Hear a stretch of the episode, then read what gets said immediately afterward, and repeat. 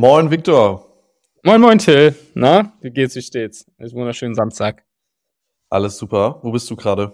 Ich bin gerade in der Nähe von Hamburg ähm, und äh, bin dem Berliner, weiß nicht, Frühherbst entflohen. Sehr schön. Und du? Ich bin wie immer in Berlin. Es regnet, es ist grau. ich glaube, passend auch dazu die Überleitung direkt zu der vergangenen Woche. Ähm, wir haben eben kurz schon gesprochen, ist nicht wirklich super viel Spannendes passiert. Wir haben heute ein paar Themen für euch dabei, aber ich denke mal, es wird eine etwas kürzere Folge heute. Wollen wir direkt anfangen mit Like-Minded, was Positives? Ja, super gern. Und da sind wir thematisch ja auch direkt ähm, bei einem Topic, was, was du ja auch super spannend findest. Total.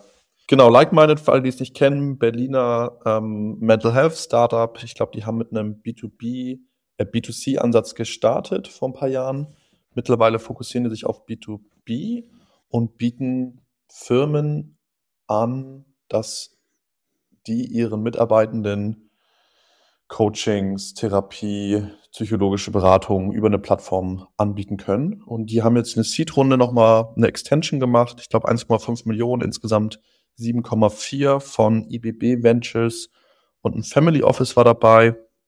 Ich glaube, vorher waren Holzbrick und Hardcore drin. Und da freue ich mich total drüber. Ähm, Finde das Thema super spannend und hoffe, dass die jetzt richtig, richtig groß werden. Was hast du ja. da eine Meinung zu? Habt ihr ein Mental Health Startup bei euch im Portfolio? Ja, Nilo Health. Ähm, da würde mich auch mal direkt so deine Meinung ähm, tatsächlich interessieren. Wo siehst du da die Differenzierung? Weil meines Verständnisses nach sind die sich ja relativ ähnlich. Ich glaube, die machen genau dasselbe. Ja, also klingt. Das ist klingt, eine Plattform, die ja. haben PsychotherapeutInnen, äh, PsychologInnen, äh, Coaches onboardet sozusagen und bieten die in Gruppen- und One-on-One-Coaching-Sessions äh, an für die Mitarbeitenden und der Arbeitgeber zahlt es dann und ist sozusagen eine Zusatzleistung. Und ich glaube, drumherum bauen die oft noch eine App drauf, ähm, dass du das über dein Telefon benutzen kannst, ne, die Sachen buchen kannst, vielleicht noch On-Demand-Content, die anschauen kannst, Recording, Text. Aber im Grunde geht es ja darum, dass du als Firma deinen Mitarbeitenden Zugang zu Mental Health Services anbietest als Extraleistung neben dem Gehalt. Ja, und nochmal eine Frage meinerseits. Ähm, differenzieren die sich denn teilweise ein bisschen in dem, in dem Angebot, was sie haben? Also gibt's, ist es so, sind wahrscheinlich keine akuten Themen, oder? Also es sind wahrscheinlich eher so. Was meinst du mit Also ich meine mit akuten Themen, also wenn du jetzt wirklich eine psychische Erkrankung hast, wirst du wahrscheinlich so einen Service nicht nutzen, sondern dann gehst du halt in die in die Therapie oder in die, sag ich mal, in die richtige Behandlung in Anführungszeichen, sondern ist wahrscheinlich eher vorbeugend? Gute Frage. Ich habe es selber noch nie benutzt, ähm, aber ich würde sagen, ja, es ist, glaube ich, eher präventiv. Ne? Wenn man viel Stress hat, Burnout, aber auch private Themen, die einen beschäftigen, dann hat man dort, glaube ich, einen schnellen Erstkontakt, den man, glaube ich, super einfach online sich einfach buchen kann und das kennst du ja auch, wenn man in das normale Kassensystem geht, ähm, hat man ja Wartezeiten von, weiß nicht, vier, fünf, sechs Monaten, je nachdem, wo man lebt. Und das ist, glaube ich, gerade in den letzten, ja, sag ich mal, zwei, drei Jahren durch Corona ein Riesenthema geworden. Mein Gefühl ist da aber auch, dass es gibt sehr, sehr viele von diesen Firmen und von diesen Playern in Europa auch. Und es hat sich, glaube ich, noch nicht so richtig durchgesetzt. Eine Frage hätte ich tatsächlich noch an dich. Also würde mich mal interessieren, wie, wie du das siehst, oder auch, sag ich mal, als Gründer, der jetzt gerade sich verschiedene Themen anguckt. Wenn du dir so ein Modell anguckst, ne, so ein B2B Mental Health Modell oder grundsätzlich wahrscheinlich bei vielen von diesen Plattformmodellen für B2B, wie würdest du da vorgehen, um zu gucken, ob es da ein Supply und Demand gibt, den du irgendwie matchen kannst? Generell, wie ich mir das anschauen würde? Ja, also gerade in so B2B-Cases. Also was, also wo ich herkomme, ist, ist es natürlich super tough, an Businesses zu verkaufen, grundsätzlich. Vielleicht ein bisschen abhängig davon, was für eine Größe, was für ein Sektoren, aber es scheint mir jetzt erstmal sehr generalistisch.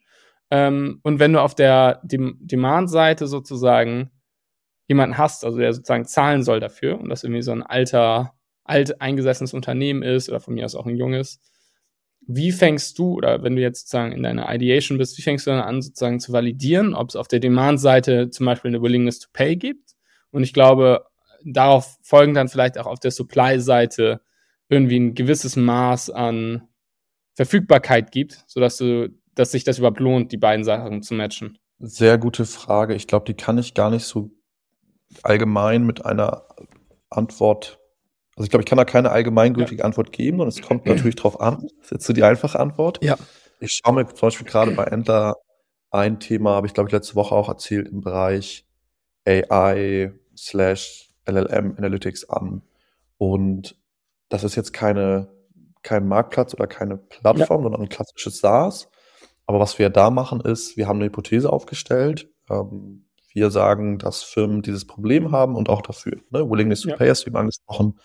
Und was wir dann machen, ist, dass wir mit meinen Mitgründern, dass wir unser erstmal persönliches Netzwerk nutzen mhm. und schauen, welche Menschen oder Firmen oder Mitarbeitenden oder Leute kennen wir in unserem näheren Netzwerk oder wer kennt Leute in unserem Netzwerk, die Leute kennen, die dieses Problem vielleicht haben und versuchen mit denen zu sprechen.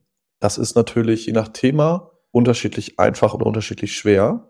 Ich kann mir vorstellen, jetzt bei diesem B2B Mental Health Plattform war das einfach ein sehr, sehr stark getriebenes Thema durch Corona, als wir alle anderthalb, zwei Jahre zu Hause gesessen haben, Homeoffice mit Familie und wahrscheinlich alle ziemlich gestresst waren, irgendwie nicht rausgehen durften, keine Freunde sehen durften.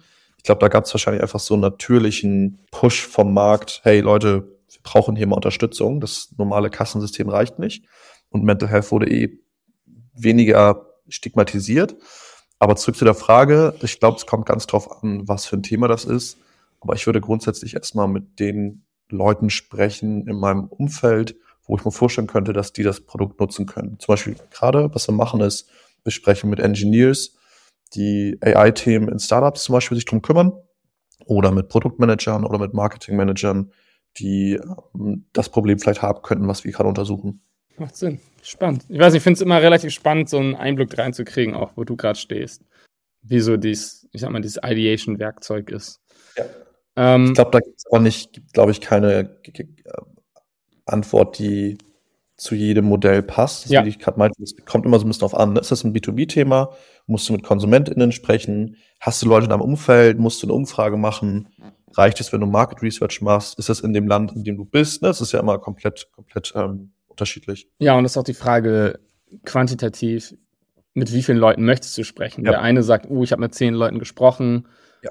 Die sagen alle, you're checking all the boxes, okay, ich leg los. Und andere sagen, okay, ich muss mit 100 Leuten sprechen, sonst macht das ja. keinen Sinn. Und vielleicht da als ähm, kleine, kleines Learning jetzt, was wir die Woche hatten bei Entler, ähm, sind es in Woche fünf. Ich arbeite jetzt seit fast zwei Wochen mit zwei Jungs an einem Thema und wir hatten jetzt vielleicht in diesen zwei Wochen 40, 50 Gespräche, so wir drei mit verschiedensten Leuten aus unserem Umfeld.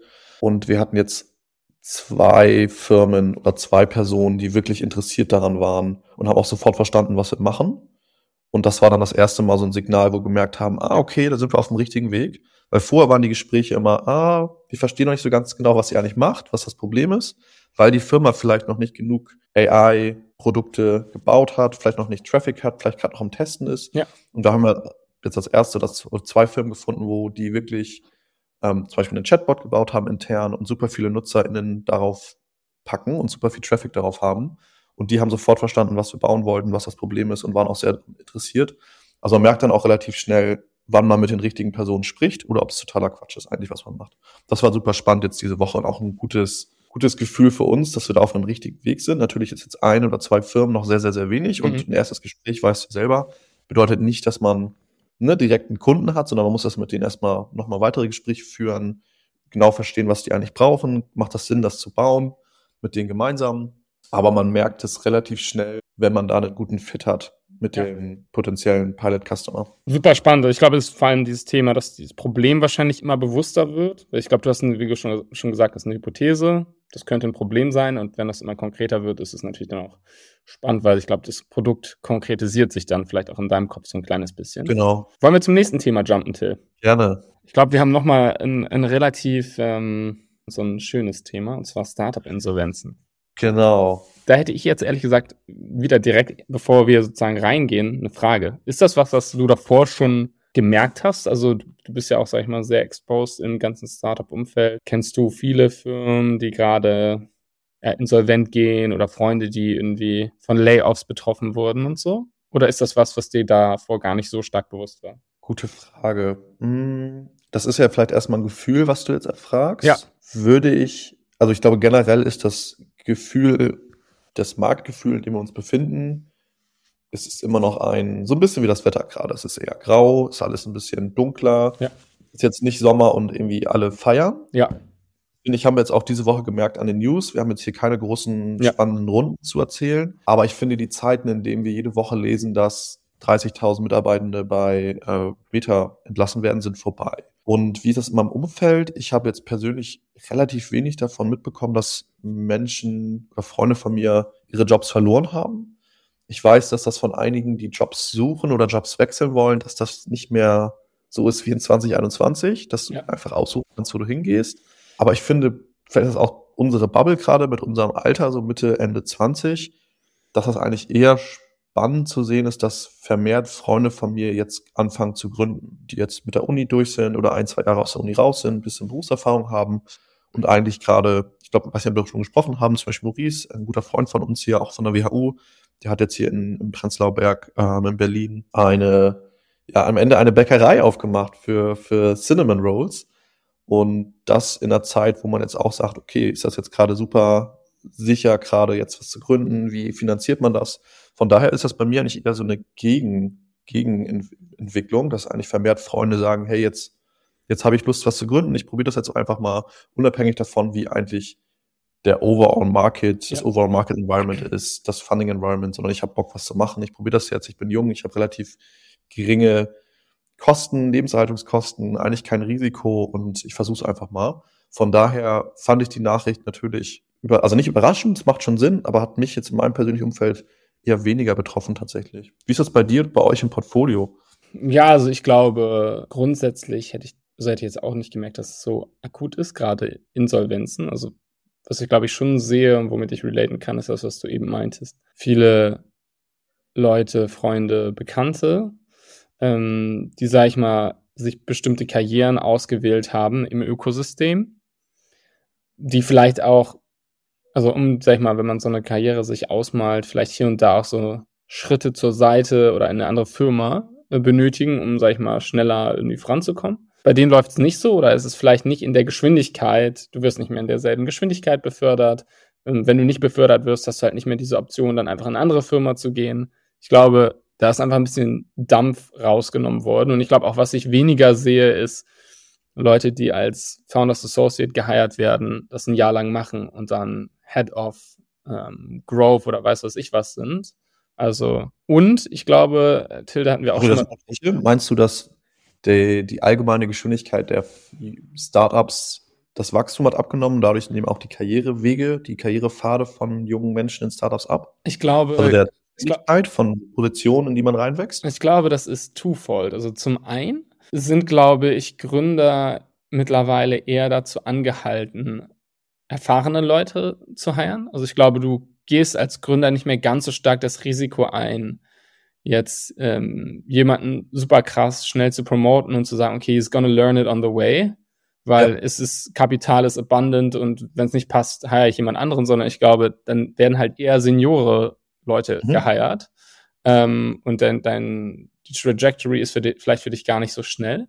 Und ich glaube, das haben wir auch schon mal privat besprochen. Ich glaube, es hatten wir oder viele Freunde, die wir haben, die, sag ich mal, in so Product-Rollen wollen, oder gerade so diese Junior-Rollen, die sehe ich halt zum Teil einfach gar nicht mehr. Also da werden, glaube ich, einfach direkt erfahrenere PMs geheiert, weil man vielleicht sagt, ich will jetzt nicht jemand haben, der sich hier komplett ausprobieren muss und experimentiert, sondern ich will jemand, der halt Erfahrung hat und mir hilft, sozusagen ein nachhaltiges Produkt zu bauen. Mehrwert schafft direkt. Mehrwert schafft direkt und nicht irgendwie erstmal eingearbeitet werden muss. Ja. Genau, und ich glaube, da wird vielen jungen Leuten so ein bisschen die Luft aus den Segeln, Segeln genommen und das resultiert dann in das, glaube ich, was du gerade genannt hattest, und zwar, dass ähm, Leute halt eher gründen. Die Opportunitätskosten sind nicht ganz so hoch, weil wenn ich überlege, wow, ich bin 25, Ja. verdiene hier ein richtig dickes Gehalt, nächstes Jahr wird es noch dicker, ähm, wenn sozusagen dieses jedes Jahr werde ich befördert nicht mehr ansteht, kann man sich vielleicht auch einfach sagen, na ja, weißt du was, ich bin jetzt wahrscheinlich zwei, drei Jahre hier auf der Position, gründe ich vielleicht einfach, weil ich habe nichts zu verlieren und wenn ich nach zwei Jahren nicht erfolgreich war, dann kann ich immer noch dasselbe machen.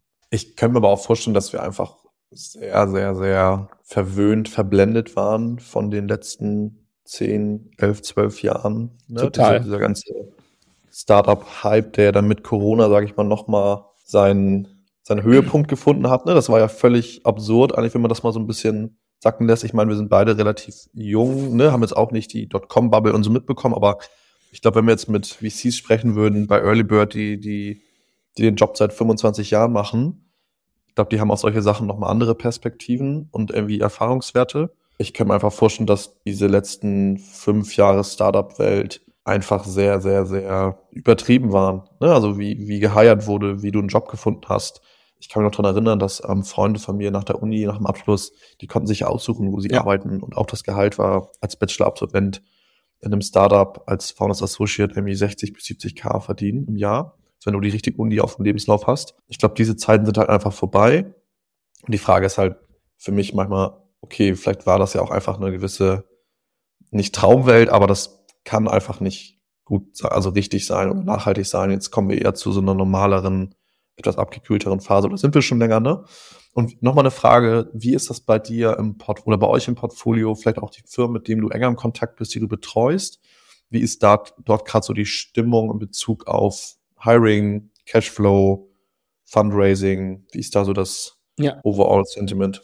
Ich glaube, es ist kein Geheimnis, dass sozusagen die die North Star Metric halt nicht mehr Wachstum um jeden Preis ist, sondern gerade gesundes und nachhaltiges Wachstum. Und wenn ich mir jetzt auch Firmen anschaue, die Seed, äh, Seed-Runden raisen, da ist es für uns auch wichtiger zu sehen, dass es da sozusagen auch ein nachhaltiges Wachstum gibt.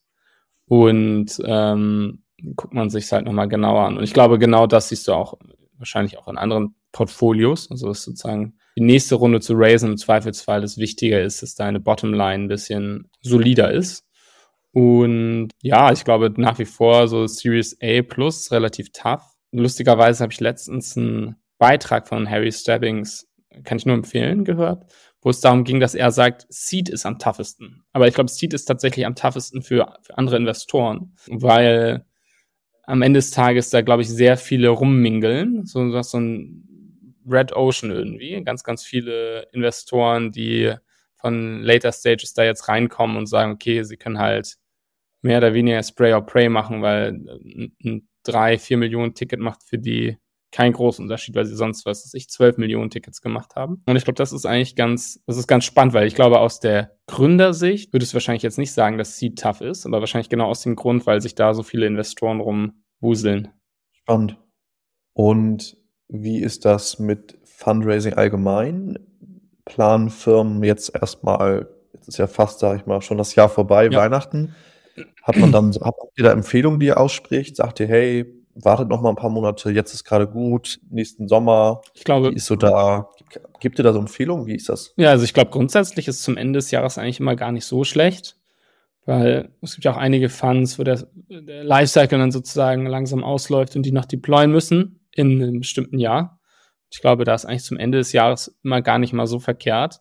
Vielleicht, also ich würde wahrscheinlich sagen, wenn ich jetzt Gründer wäre, nicht direkt nach, nach diesem Sommerloch, weil ja. da kommt halt super viel zusammen und da hast du halt einfach nur eine gewisse Attention auf der Seite von, von den Investoren, wo du sagst, okay, im Zweifelsfall willst du nicht mit 100 anderen competen, sondern du möchtest das ein bisschen besser timen und das ist wahrscheinlich November, Anfang Dezember gar nicht so schlecht. Und ähm, ja, also ich glaube, dass es tatsächlich eine ganz gute Zeit gerade ist, rauszugehen Verstanden. zum Fundraisen. Ja. Möchtest du noch über das Investor Rating? Ja, beziehungsweise ja, ich habe, ich hatte, ja, ich hatte überlegt, vielleicht ist es ganz interessant, da deine Perspektive drauf zu kriegen, weil ich habe da offensichtlich einen gewissen Bias. Ja. Und zwar hat Dealroom, ähm, die bringen jährlich so ein ähm, Investor Ranking raus. Das brechen sie dann nochmal runter in ja nach Stage, nach Location ja. etc. pp. Und ich würde einfach mal einen Blick auf äh, Europa und Seed werfen, weil ich das eigentlich ganz spannend fand. Oder lass uns vielleicht einfach mal als allererstes EMEA Combined angucken. Also es ist dann einfach sozusagen Europa, alle, über alle Stages hinweg. Und wie sie es gemacht haben, ist, sie haben halt gesagt, okay, wie heißt der Investor, in welchem, aus welchem Land kommt der ähm, und, und was ist so die typische First Round und haben dann vier verschiedene Kategorien, die ich ganz spannend fand. Und die haben sie unterschiedlich gerankt. Sie haben zum einen Unicorns at Seed. Das bedeutet also, wie ist die Hitrate von Investments bei Seed, die dann im Nachhinein Unicorns werden? Also würde ich jetzt mal sagen, ist so, wenn du ein richtig guter Fund bist äh, und es hinkriegst, viele deine Seed-Investments zu Unicorns zu kriegen, ist es wahrscheinlich schon sehr aussagestark, weil umso später es wird, umso leichter wird es halt einfach, das abzusehen. Unicorns at Series A, Unicorns at Series B und dann haben sie eine Kategorie, die sie Future Unicorns nennen. Also ich glaube einfach ähm, Investments, die sozusagen ähm, früher oder später ähm, einen hohen, eine hohe Wahrscheinlichkeit haben. Und je nach, ja. je nach dieser, je nach Stage haben sie halt so Punkte vergeben. Also Unicorns at Seed gab 100 Punkte, Unicorns at A gab 30, Unicorns at B Plus gab 10 und Future Unicorns ähm, waren bis zu 10 Punkten. Und dann haben sie, glaube ich, nochmal sowas reingepackt, Number äh, of Investments in the last 12 months. Es gab einen Punkt, ist jetzt nicht besonders aussagestark, weil es ist keine, Quali ist keine wirklich qualitative Aussage.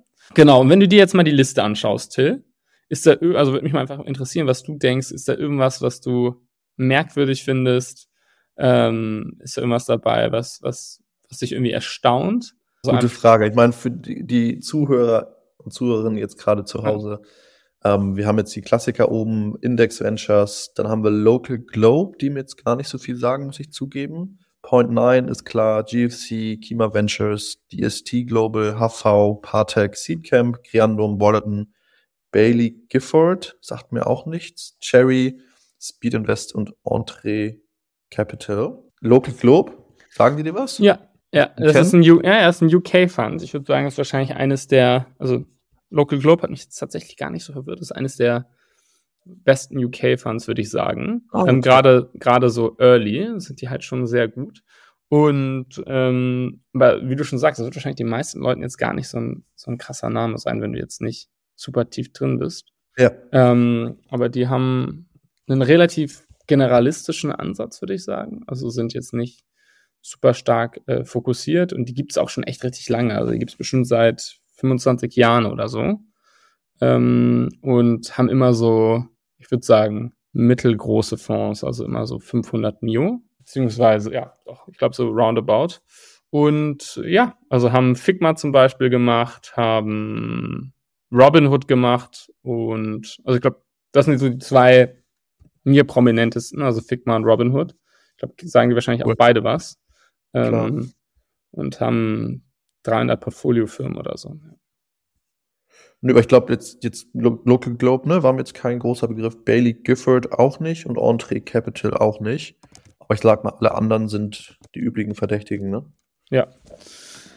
Also keine, keine große Überraschung. Ich finde es immer interessant, immer wieder interessant, wenn man so raufschaut, ähm, auch zu sehen, wie viele deutsche Player da sind. Ne? Also du siehst ja. irgendwie hier von 15 Themen sind, glaube ich, vier oder fünf Deutsch und vier aus UK und dann nochmal vier aus, aus den USA. Und dann so ein bisschen Kima als einziger aus Frankreich, Creandum, Schweden, Speed Invest Österreich. Also ist gar nicht mal so divers, würde ich jetzt mal behaupten, von den Geografien. Ja, ich glaube, das war's schon. Es hat mich einfach mal interessiert, was, äh, ob dir das was sagt, ob dir, was so deine Gedanken sind, wenn du die, die Liste hier anschaust. Und vielleicht ja früher oder später auch für dich relevant, Till. Voll. Ich finde es super spannend, wenn man sich mal ein bisschen die, die Zahlen anschaut. Ne? Das Index, gerade bei Series A, haben die 34 Trefferpunkte, sag ich mal. Also die haben 34 äh, Firmen gebackt bei Series A, die dann Unicorns gew geworden sind. Was schon echt ähm, interessant ist. Vergleichbar, oder der nächste ist dann Balderton mit 10. Also da haben die, glaube ich, echt eine gute, einen guten Riecher gehabt. Super spannend. Ja, fand ich auch. Ich fand auch diese Auflistung ganz interessant, weil ich glaube, diese Aufmachung mit Unicorns und dann Ad Stage äh, ja. habe ich so tatsächlich noch nicht oft gesehen. Ja. Ich glaube, haben wir es schon für heute, Till. Packen wir es ein und hoffentlich gibt es nächste Woche ein paar spannende News. Ich hoffe auch. War schön mit dir wieder zu sprechen, Victor. Wir sehen uns nächste Woche Sonntag. Mach's gut. Mach's ciao, ciao. ciao, ciao.